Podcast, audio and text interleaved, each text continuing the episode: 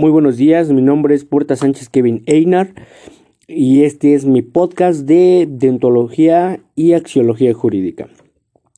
Para comenzar, empezaremos con el tema de la fundamentación ética, moral y el derecho. Ok, para fundamentar la moral eh, consiste en legitimizarla racionalmente. O sea, existen o debemos contemplarlas como normas morales eh, no aceptadas o que de alguna manera no están impuestas y que son, son razones propias o son capacidades propias de, de un humano.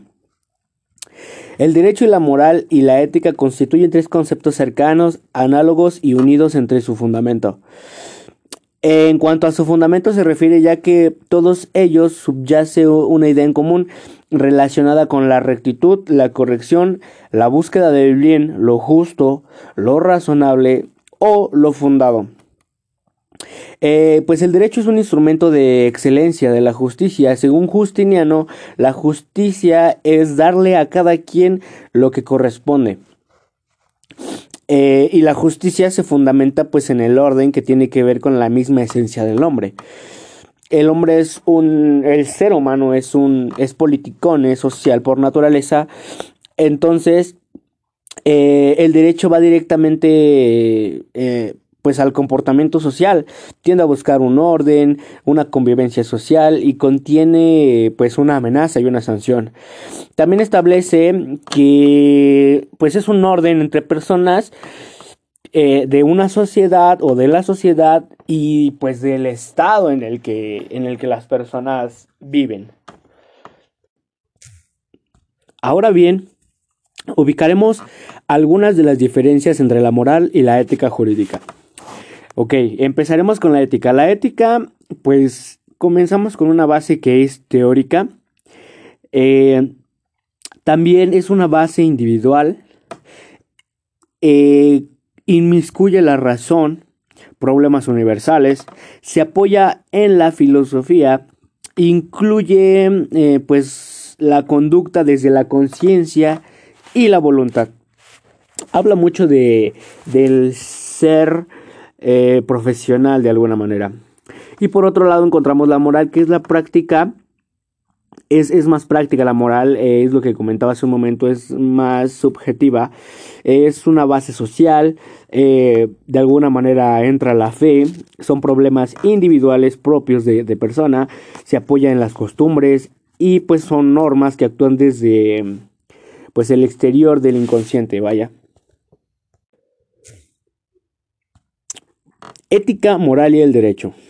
Eh, según el esquema axiológico de la UAMX, dice, reconociendo los grandes y siempre complejos aportaciones de la filosofía moral, eh, pues bueno, la tienen, tienen una estrecha relación porque la honestidad eh, el respeto, la buena fe, la tolerancia, la sencillez, la paz.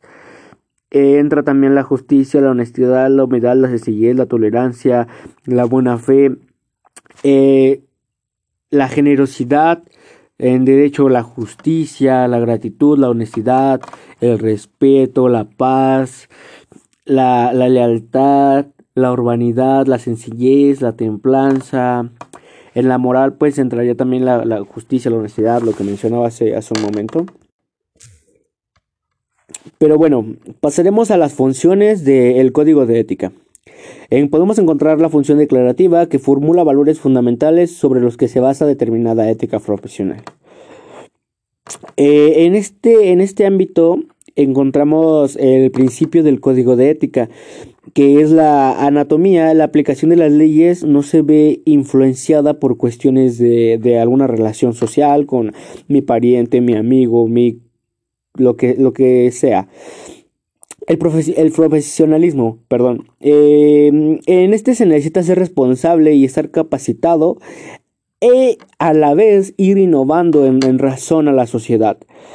La independencia que es juzgar desde la perspectiva del derecho y no a partir de presiones o intereses. La imparcialidad, que es evitar las ventajas y privilegios a cualquiera de las partes.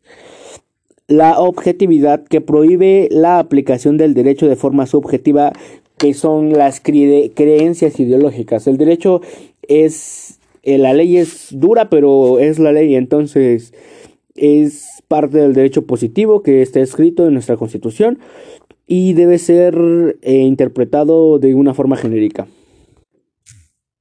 Bien, ahora pasaremos a los sujetos en el ejercicio profesional. Servidores públicos y funcionarios públicos. Un servidor público son todos aquellos representantes de elección popular eh, a los miembros del Poder Judicial de la Federación, los funcionarios, los empleados y en general pues a toda persona que desempeñe un empleo o cargo u comisión de cualquier naturaleza en la administración pública del Estado.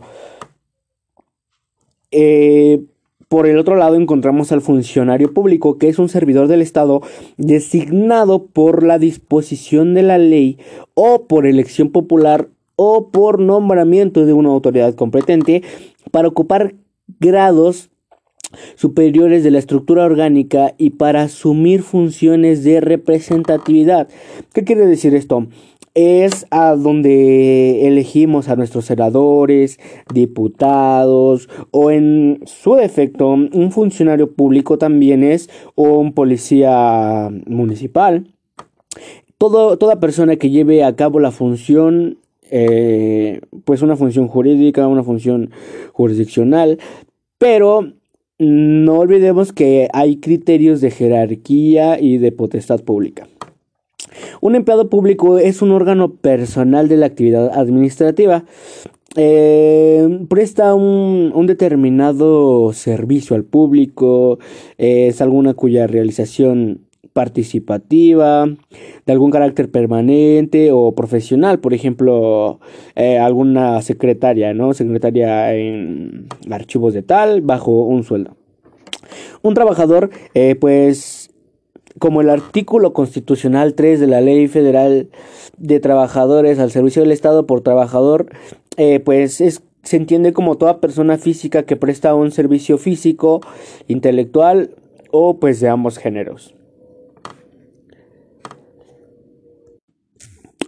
Ok, pasamos al siguiente tema que es son los sujetos en el ejercicio profesional, pero en este caso eh, nos enfocamos en el sector privado y en el sector público. Pues el sector privado es un conjunto de entidades eh, o empresas, instituciones, entre otras, eh, en las cuales sus actividades económicas no están controladas por el Estado, pero sí se rigen pues por las mismas leyes en el país en donde radican o donde operan. Eh, son sociedades comerciales, obviamente con un objetivo de lucro o de beneficios monetarios a través de producción o un bien o un servicio que ofrecen dentro de un mercado competitivo. ¿Ok? Eh, una de las características del sector privado eh, con una pues intención fija quiere atraer capitales mediante las empresas, crear impuestos de trabajo, investigar, desarrollar e innovar en cuanto a pues, los usos de los métodos y los procesos, producir bienes y o servicios. En el sector público eh, es el conjunto de organismos administrativos, ya sea órganos jurisdiccionales, instituciones, corporaciones y oficinas del mismo Estado, que pertenecen, eh, o sea, son, son públicos, es para todos los ciudadanos del país y pues se encarga de ejecutar las políticas, las leyes y o habitualmente vaya eh, pues servicios básicos indispensables pues de los habitantes del país. Sus funciones tienen como pues finalidad la satisfacción de los intereses colectivos de las mismas personas que, que conforman el Estado y está constituido el sector público pues por tres poderes que es el poder ejecutivo, el poder legislativo y el poder judicial. El poder ejecutivo es quien ejecuta las normas, el poder legislativo es quien crea las normas y el poder judicial es quien sanciona pues el servicio de, estos, ¿no? Bien. Ahora entramos eh, al ejercicio independiente. ¿Qué es el ejercicio independiente? Pues es, es un ejercicio que presta sus servicios a, una o más personas con un contrato de trabajo de por medio. Eh, pues ya no hay una configuración de una subordinación independiente y predomina el trabajo intelectual sobre el material. Eh, las condiciones generales de admisión al ejercicio de una profesión jurídica deben de tender a condiciones tanto éticas como eh, de honorabilidad, prioridad, como en la aptitud técnica del desempeño de las personas.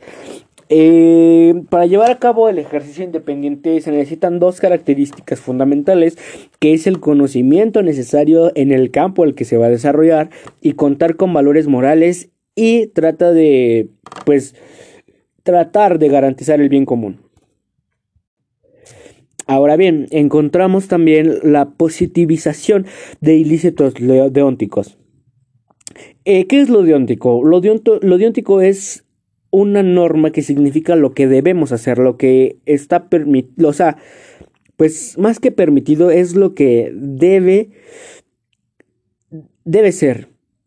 Eh, pues esta no puede ser sustituida por, por otra norma, ni moral, ni religiosa.